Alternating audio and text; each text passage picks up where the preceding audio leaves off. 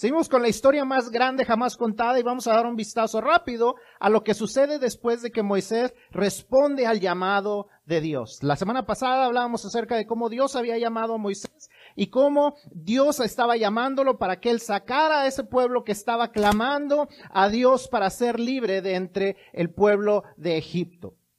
Entonces lo que pasa es que Samuel, eh, Samuel, ¿de dónde salió Samuel? Este, Moisés, Moisés, Samuel todavía no estaba ahí, pero eh, Moisés entonces es, eh, Moisés a hacer lo que Dios le llama a hacer. Llega con el faraón y Dios hace lo que él había dicho que iba a hacer. Él demuestra su poder y su autoridad no solamente sobre el, faraón egipcio, sino aún sobre sus dioses. Cada una de las plagas viene a vencer la idea de los egipcios acerca de sus dioses. Cada una de las plagas viene a decir, Dios es más poderoso que los dioses de Egipto. Dios es más poderoso que el faraón que ellos consideraban un Dios. No solamente eso, sino que Dios muestra su autoridad aún sobre la naturaleza cuando ellos van saliendo y cuando el faraón los va persiguiendo con su ejército y Dios abre el mar rojo y ellos caminan en el mar rojo en un camino seco. De, de repente entonces, cuando todo esto sucede, María María y, Moisés cantan un canto de agradecimiento a Dios por todo lo que Dios había hecho. ¿Y qué es lo que pasa inmediatamente después de eso? Inmediatamente después de eso, los israelitas comienzan a murmurar en contra de Moisés. Moisés, tenemos sed. Moisés, tenemos hambre. Moisés, ¿para qué nos sacaste de Egipto? Y es lo común por los próximos dos años para los israelitas que iban a ser liberados por Dios. Dios saca a los israelitas de Egipto, pero desafortunadamente Egipto no se le sale del corazón a los israelitas.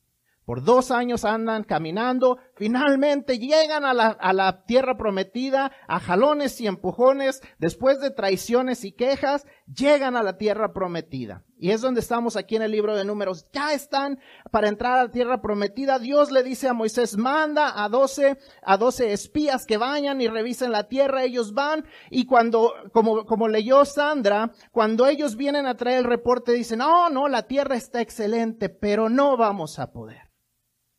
No vamos a poder contra la gente de ahí. Nos van a aplastar como si fuéramos insectos.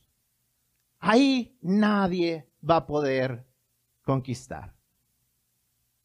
Y ahí es a donde llegamos a esta lectura del el capítulo 14, donde vamos a estar leyendo los versículos 1 al 10. Si se pueden poner de pie, por favor, para leer conmigo. We're going to be reading chapter 14. And chapter 14 is kind of the conclusion of all the complaining of the people of Israel. As soon as they leave Egypt, as soon as God had done all the miracles, next thing that happens is that people start to complain. They complain for the next two years and yet God is patient with them and brings them to the promised land. And after he brings them to the promised land, to the door, to the, to, to the threshold of the promised land, they complain that they cannot go into it.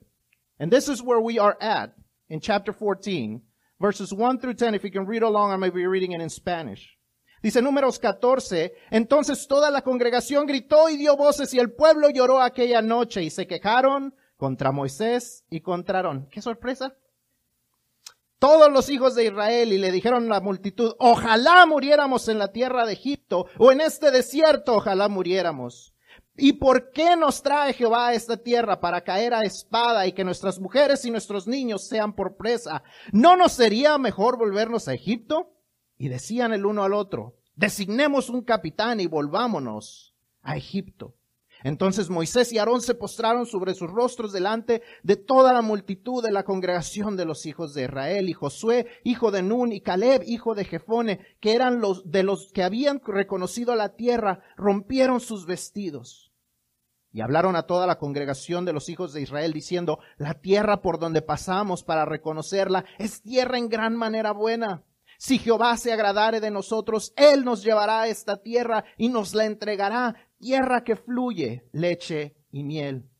Por tanto, no seáis rebeldes contra Jehová, ni temáis al pueblo de esta tierra, porque nosotros los comeremos como pan. Su amparo se ha apartado de ellos, y con nosotros está Jehová. No los temáis.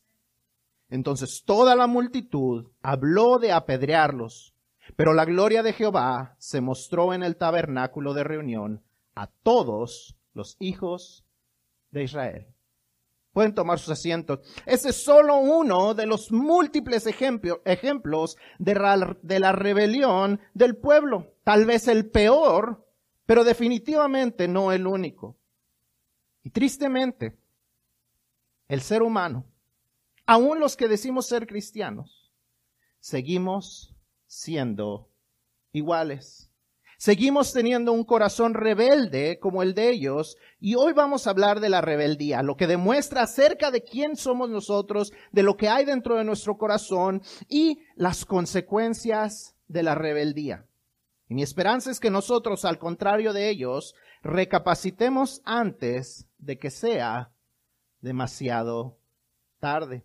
See, as we read these verses, As we talk about the people of Israel, how they complained as soon as they were out, after having seen God's miracles, after having seen the plagues that defeated all the gods of the Egyptians, after defeating the Pharaoh who was a god to them, after seeing God's miracles in opening the Red Sea, the first thing that we see the people of Israel, right after worshiping God for all he had done, was complain and they complained for two years. They were rebellious for two years. This is only one of the many examples that we can find of their rebelliousness.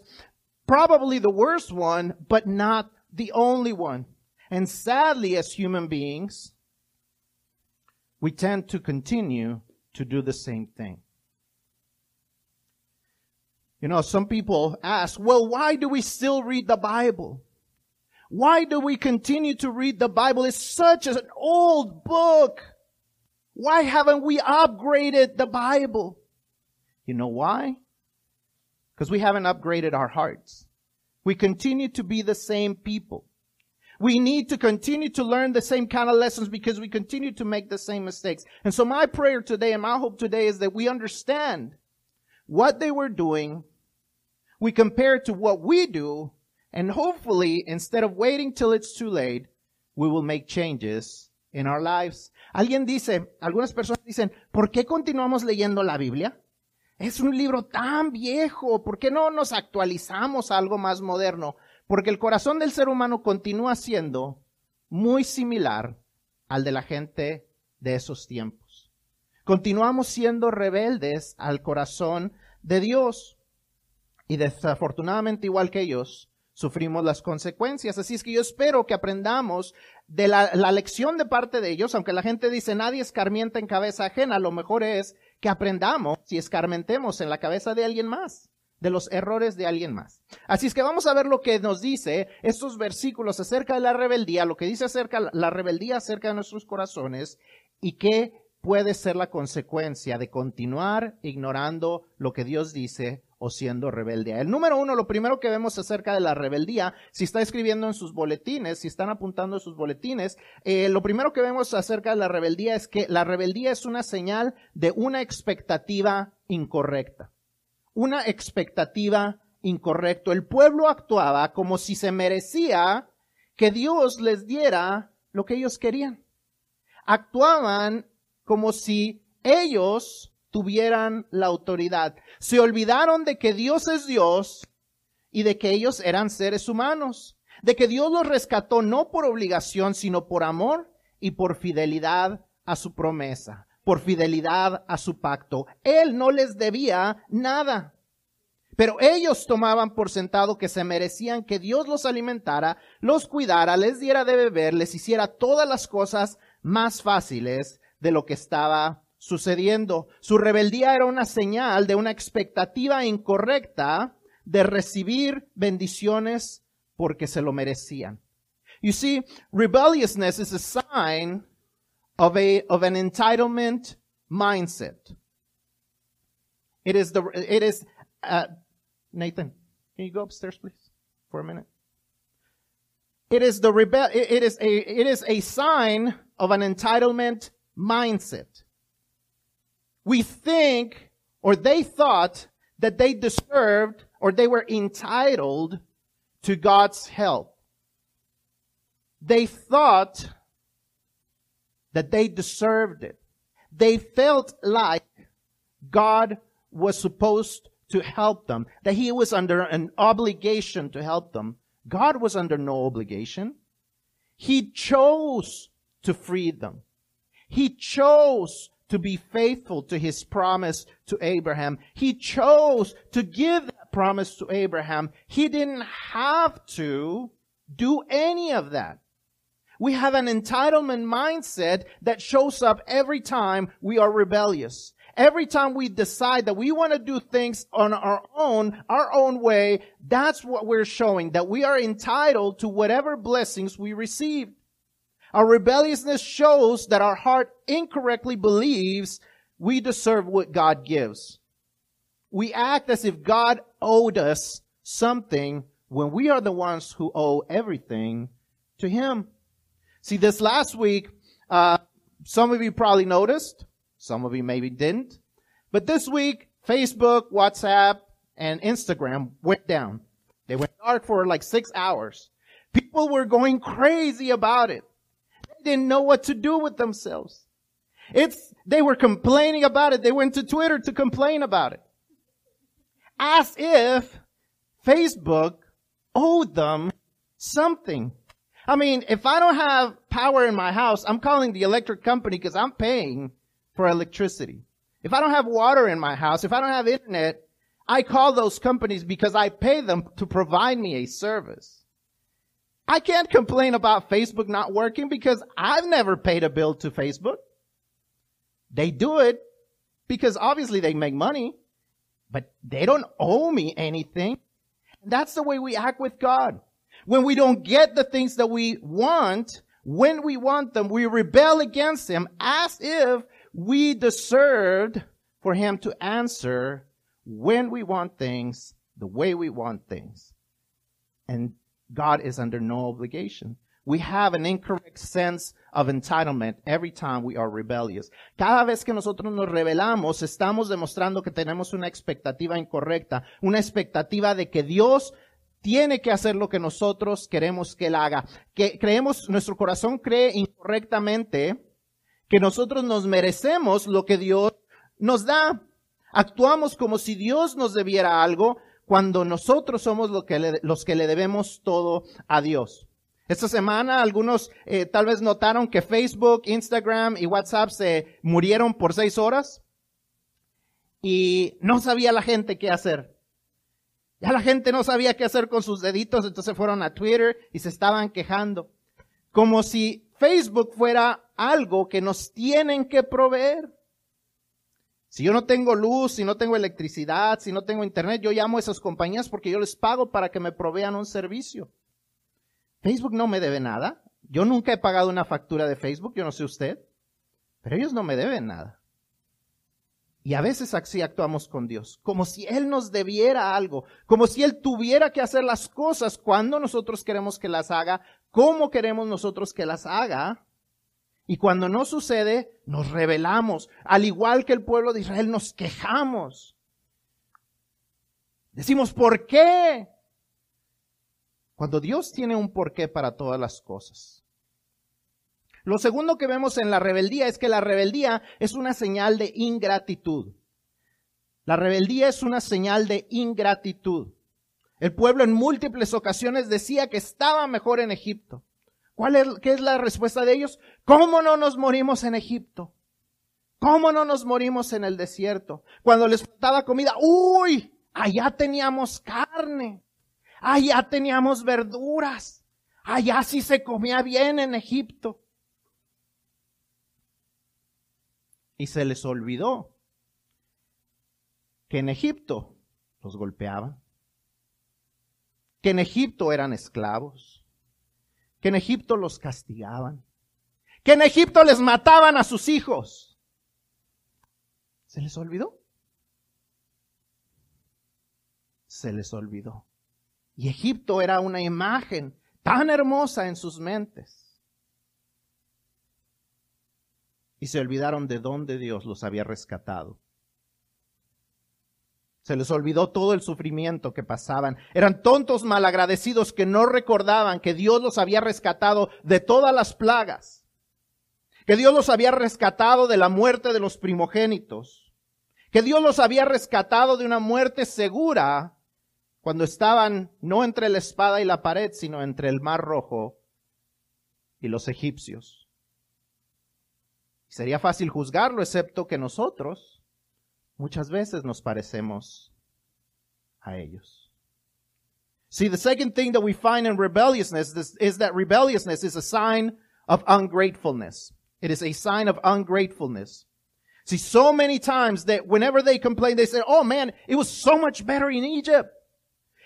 Life in Egypt was so much better. We should have died in Egypt. Why did you take us out of Egypt? We loved Egypt. Egypt was so grand. And they forgot that Egypt was not a place where they had everything they wanted, where they had all the food that they wanted and all the things that they wanted. It was a place where they were being punished. It was a place where they were unwanted. It was a place where they were slaves. It was a place where they were being punished just because of who they were. They forgot that their kids were being murdered as soon as they were born, that their boys were being drowned in the river. They forgot that God had spared them from every single one of the plagues.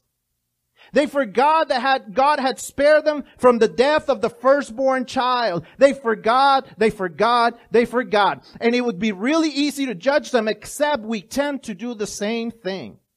We forget how good God has been to us. La rebeldía demuestra que no hay gratitud en nosotros por lo que hemos recibido de Dios. Dios nos ha rescatado del infierno. Dios nos ha sacado de dificultades. Dios ha provisto cuando no hemos tenido trabajo y Dios nos ha dado la fuerza cuando lo hemos tenido. Dios ha cuidado de nuestras familias y de, y de nosotros en múltiples ocasiones. Nos hemos salvado, como dice la gente, por un pelito. No por un pelito, sino porque Dios ha sido fiel. Y aún así nos quejamos igual que el pueblo. Añoramos las cosas del mundo y las cosas que nos traían destrucción antes. Nos quejamos cuando se nos pide que demos de nuestro tiempo, talento o tesoros porque no agradecemos todo lo que hemos recibido ya de parte de Dios. Somos rebeldes igual que ellos. Somos quejumbrosos porque no hay contentamiento en nuestro corazón y en lugar de dar gracias a Dios por lo que tenemos, nos quejamos por lo que no tenemos. Like I said, it would be really easy. It's real easy to look back and it's like, man, how could they complain? How could they forget? Except that we tend to do many similar things. We complain about what we don't have instead of being grateful for what we do have. We complain about the things that we don't get instead of being grateful for those things we do get. That God has been there when we were sick that God has been there when there was no, no one working in the house. That God has provided every single time. God has given us strength. That just at those times when we there, there was no more hope. God was our hope. When that relative that had cancer and they said, there's probably nothing they can do, something happened. When there was those, those diseases that we didn't know if we were going to make them through. And God brought us through them. We complain when people ask us to do something or to give something. We forget that God has given us so much more. We complain about what we don't have because we have no contentment. And instead of being grateful to God for what He has done, we complain for what He hasn't done. La tercera cosa que vemos en lo que, es la, que es parte de la rebeldía es que la rebeldía es una señal de falta de confianza. La rebeldía es una señal de falta de confianza. Dios les había demostrado su poder y su autoridad cuando los sacó de Egipto, después de enseñarles diez plagas y después de ayudarles a atravesar el Mar Rojo. Dios durante dos años les había mostrado su provisión y su protección, les había dado comida, les había dado agua, les había dado vestido. Más adelante a uno de los versículos dice, ustedes caminaron por todos estos años y su calzado nunca se gastó, su ropa nunca se gastó. Dios hizo todas estas cosas, les había mostrado su, poder y aún así ellos prefieren escuchar el reporte de los dudosos que el de aquellos que tenían la seguridad de que Dios les daría la victoria. Josué y Caleb tratan de nuevo de convencerlos. Ya el, el capítulo 13 les habían dicho, sí podemos vencer. Dios está con nosotros. Y aquí en el versículo, en el capítulo 14, perdón, les vuelven a repetir lo mismo. Dios está con nosotros. Ahí dice que los comeremos como pan. Hay otra traducción que me gusta lo que dice. Dice, ellos son pan comido. Muchos de nosotros tal vez hayamos escuchado esa frase, son pan comido, es lo más fácil que puede suceder. Su, su, aquel que los protegía a ellos no está con ellos y Dios está con nosotros. Claro que podemos vencer.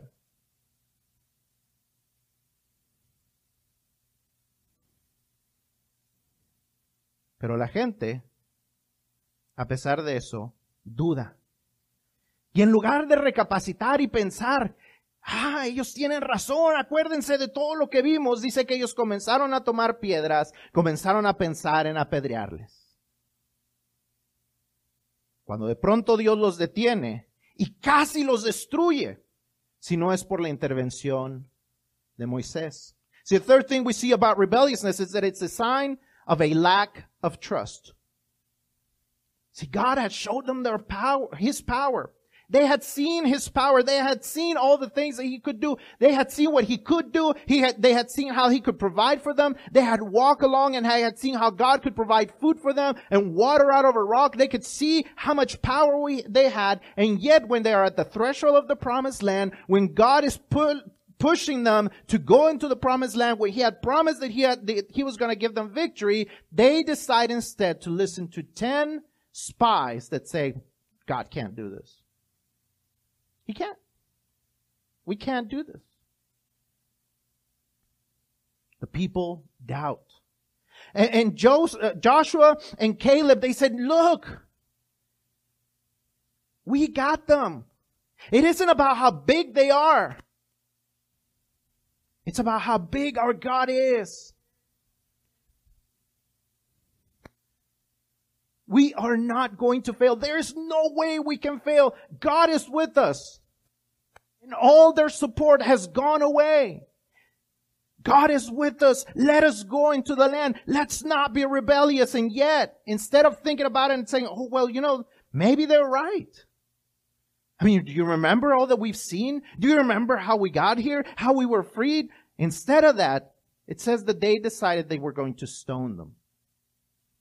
They didn't want to listen. And they're about to stone them when God shows up. The presence of God shows up. And he is about to destroy them, except that Moses says, wait, hold on. Look, if you destroy them, people will say, oh, their God couldn't get them into the land, so that he just destroyed them there, outside of the land. And so God says, okay, I won't destroy them. But if it weren't for Moses, they would all they all would have died. And see, rebelliousness tells God that we don't trust Him. Every time God tells us to take a step without knowing where we are heading, and we say, no, God, I, I, I can't do that, we're saying, I don't trust you. I don't trust that you will protect me. I don't trust that you will provide. I don't trust that you will do what you say you're going to do. I don't trust that your word is true. Cada vez que Dios nos dice, toma un paso de obediencia, y nosotros decimos, no Dios, estamos diciendo, no confío en ti, no confío en tu palabra, no confío en tus promesas, no creo que lo puedes o lo vas a hacer. Cada vez que Él nos abre la oportunidad de compartir el Evangelio y no lo hacemos, nos estamos revelando. Cada vez que Él nos promete abrir las ventanas de los cielos cuando demos el diezmo y nos negamos a hacerlo, estamos diciendo, tú no puedes darnos lo suficiente. Cada vez que Él nos pide que le sirvamos y nosotros lo hacemos, estamos diciendo, Dios, no confío en que tú me puedes dar los dones y los talentos necesarios. Cada vez que Él nos dice que confiemos en Él y nosotros nos negamos a hacerlo, estamos diciendo, tú no eres el Dios que dices ser. ¿Cuántas veces más nos vamos a revelar a Dios? Entendamos que cada vez que nos revelamos a Dios, estamos en gran peligro. Cada vez que nos revelamos a Dios, estamos en gran peligro y nuestra rebeldía tendrá un gran costo para cada uno de nosotros y para los que están detrás de nosotros. So rebelliousness tells God, I don't trust you. Every time he says, go and share the gospel and say, uh, I, I can't share the gospel with that person. We're saying, God, your gospel is not powerful enough. Every time God says, give me t- the tithes and I will open the windows of, of heaven and we refuse to do it, we're saying, God, I don't think you can provide enough for me. Every time God says, come and serve me, and we say, no, we're saying, God, I don't think you can give me the gifts and talents needed to be used. Every time we do that, we're being rebellious, and every time we're rebellious, we are in grave danger. And rebelliousness has a great cost, as we will see in the last point. Entonces, esto es lo que nos lleva al último punto. La rebelión tiene un gran costo. La rebelión tiene un alto costo. Dios estaba a punto de destruirlos cuando Moisés intercede por ellos. Dios los perdona, pero les dice que ninguno de toda esa generación, excepto por Caleb y Josué, entrarían a la tierra prometida. Todos los que dudaron, dudaron se quedarían muertos en el desierto. ¿Querían morirse en el desierto? Muéranse en el desierto.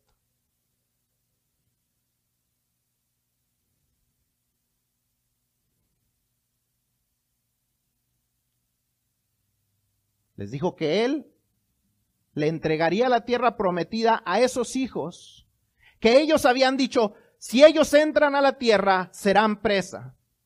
Y Dios les dijo, ellos van a entrar y no van a ser presa, van a ser los que recibirán la promesa. Pero desafortunadamente caminarán 40 años con ustedes, un año por cada día que los espías revisaron la tierra y regresaron diciendo que yo no podía entregárselas. Cuando ellos se dan cuenta de esto, si continuamos leyendo el capítulo 14, dice que ellos dijeron, no, ah, si Dios es, esta es la tierra, vamos a entrar. Y Moisés les dijo, ya no. Too late, my friend.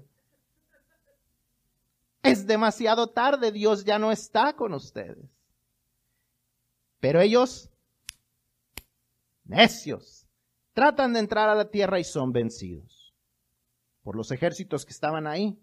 Aún después de que Moisés les había advertido, ya no se puede. Es demasiado tarde. El costo de revelarnos a Dios es muy caro para nosotros. Vagamos por la vida sufriendo las consecuencias de nuestras acciones, aún después de pedirle perdón a Dios y aún a pesar de que Dios nos perdona. Dios les dijo, ya los perdoné, pero no van a entrar.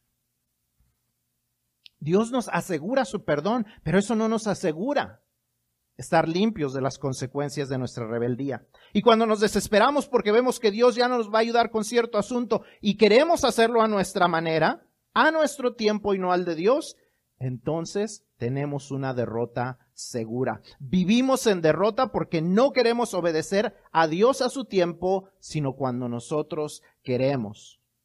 No se trata de nuestra voluntad, se trata de la voluntad de Dios.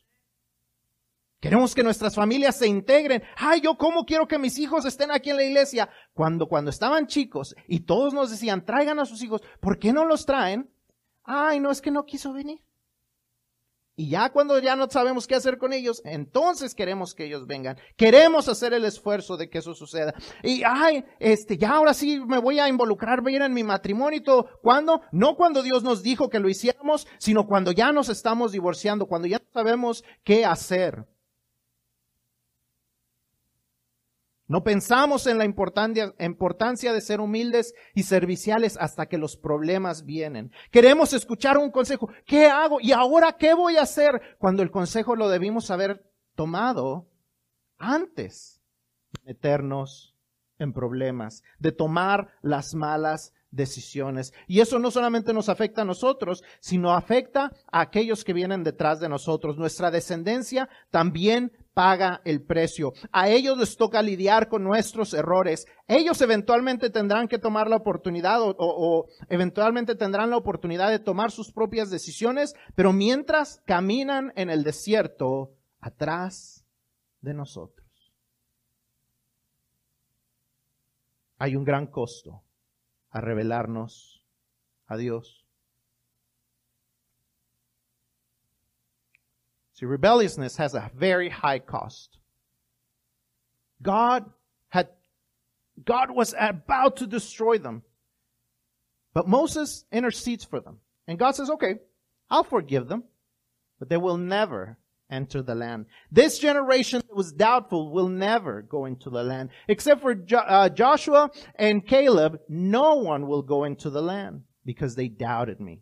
For 40 years, one year for every day, that they spied in the land and they saw the great land and then they doubted about the land that I was going to give them. For years they will walk in the desert. They said they would prefer to die in the desert. Fine. They will die in the desert. And their children who they said would be captives, they will be actually the ones who capture the land. They will capture the land. They will receive my promise. And they say, oh, well, no, well, no, let's, let's go. Let's, let's do this. God, now that you're telling us, let's do this. And Moses says, nope, it's too late. And they, of course, decide that they're going to do what they're going to do. And so they try to break into the land and they are stopped. They're stopped by the armies because God was not with them. Because it's not about our timing, it's about God's timing. It's not when we want to step in, it's when He wants us to step in. It's not about obeying when we, when it's comfortable or, or appropriate or, or when we want to do it. It's about when He wants us to do it. It's not about wanting to save our family when we see everything lost. It's about doing it when God tells us, look, you have to be disciplined and you have to discipline your children. It's not about wanting to save our marriage when it's about to break up and we're about to get divorced. It's about doing it when he tells us, look, you have to be, you have to be kind to one another and loving to one another and love each other the way I have told you to. It's not about asking, well, what should I do now? When we've already made really bad decisions and now we're having to face the consequences, it's about doing it before, like God had told us to. Not only do we carry the consequences, but our descendants carry the consequences. God had told them, I will give these children the land, but they will have to wander in the desert for 40 years right behind y'all until all of y'all die before I will give them the land. Our children suffer the consequences of our mistakes, of our actions. Later on, they eventually will be able to make their own choices, but in the meantime, they suffer.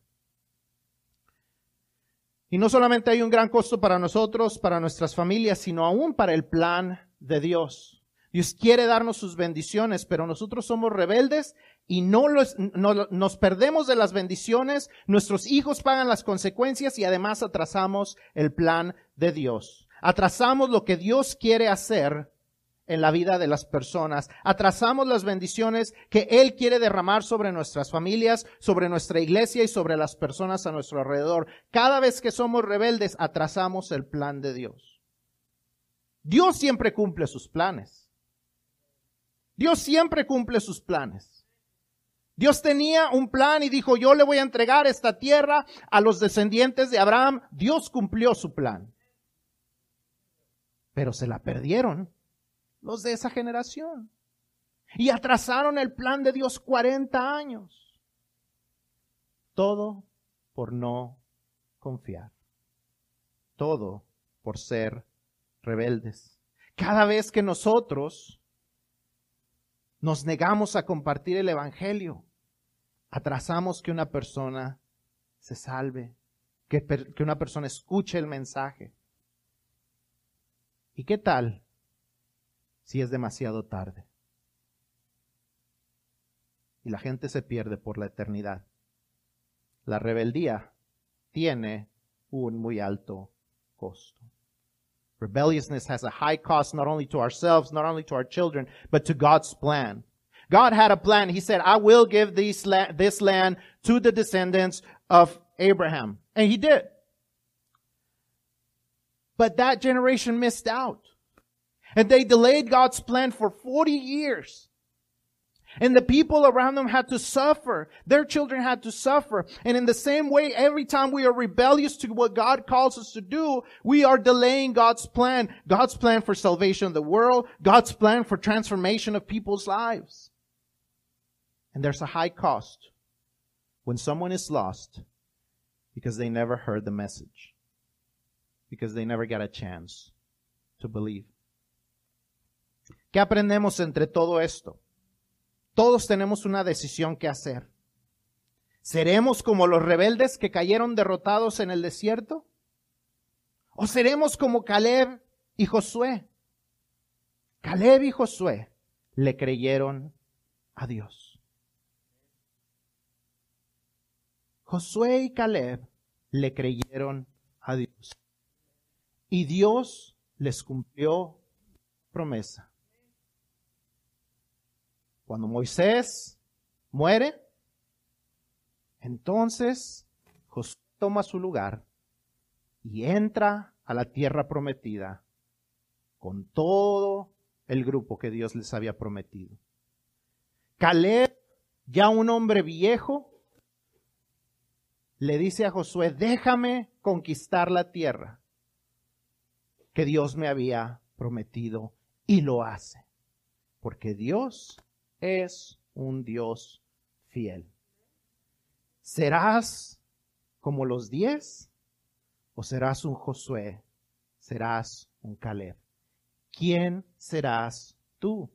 Cada uno de nosotros tenemos la oportunidad. Cada vez que Dios nos permite abrir nuestros ojos por la mañana, tenemos la oportunidad de decir, hoy seré un Josué, hoy seré un Caleb, hoy obedeceré a Dios, hoy le creeré a Dios, hoy dejaré de revelarme a Dios y venceré. No por lo que yo haga, sino porque confío en quién es Dios. Dios sigue buscando Calebs. Dios sigue buscando Josué. Dios sigue llamándonos a obediencia con la promesa de bendición. Cuando hablamos de dónde está Jesús en esta historia, en uh, Primera los Corintios 10, nos recuerda de toda la historia de, esta descendencia, de toda esta gente que salió.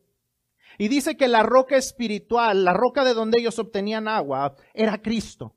Cristo caminaba con ellos. Cada vez que ellos necesitaban agua, había una roca ahí de donde ellos podían tomar agua. Y dice eh, primero a los Corintios 10 que la roca espiritual era Cristo. Primero a los Corintios 10, 4 dice que la roca era Cristo.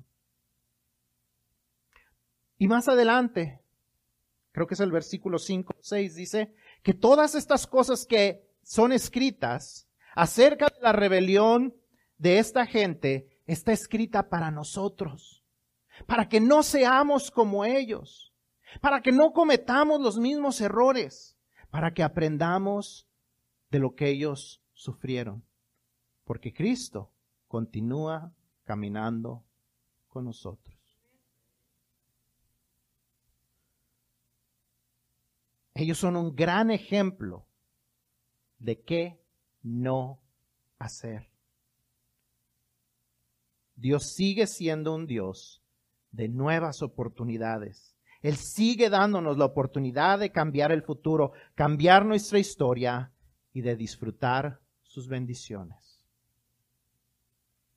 What do we learn from all this? Hopefully, not to be rebellious. But as we look at the story, we can see that we have a choice to make. We will either be like the 10 spies that said, no, we can't do this. Or we will be like Joshua and Caleb. Each one of us has a choice every morning when we wake up to be like the 10 or to be a Joshua, to be a Caleb. To trust God for what he says he is and what he says he will do or to rebel against them.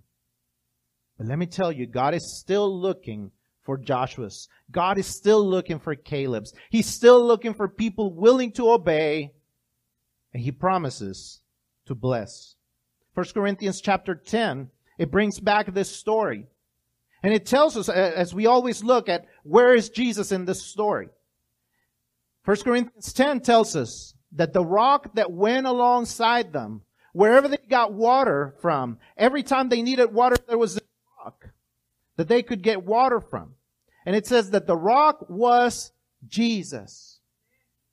That Jesus was there every single time they needed him. And just like that, God is with us. Jesus is with us every time we need him. And we have the opportunity to be Joshua's, to be Caleb's, because he walks alongside us. But as you continue to read that chapter of 1 Corinthians 10, God also tells us that all these words were written. This Old Testament was written so that we could understand the, mis- the mistakes that the people made so we won't repeat them. They were a great example of what not to do. Paul, as he's writing, he says, don't be like them. Don't do this like they did it. Don't do this like they did it. See, they are supposed to be an example of what not to do. God continues to be a God of new opportunities. God is a God of second chances. God is a God that if He allowed you to wake up this morning and you have been rebellious before, today you can choose to stop. Today you can choose to do the right thing. Today you can choose to trust Him. Today you can choose to be grateful. Today you can choose to obey and see His blessings because He promises that you will be blessed. Hoy podemos escoger dejar la rebeldía atrás, dejar la rebeldía y comenzar a confiar en Él. Dejar la rebeldía y comenzar a estar agradecidos por lo que Él ha hecho. Dejar la rebeldía e humillarnos reconociendo que lo que somos y tenemos no es por quién somos nosotros o porque lo merezcamos, sino a pesar de quién somos y de lo que verdaderamente merecemos. Hoy es el día para dejar que Dios transforme nuestras vidas. Today is the day to let God transform your lives. Let's bow our heads and pray. Vamos a inclinar nuestros rostros y vamos a orar.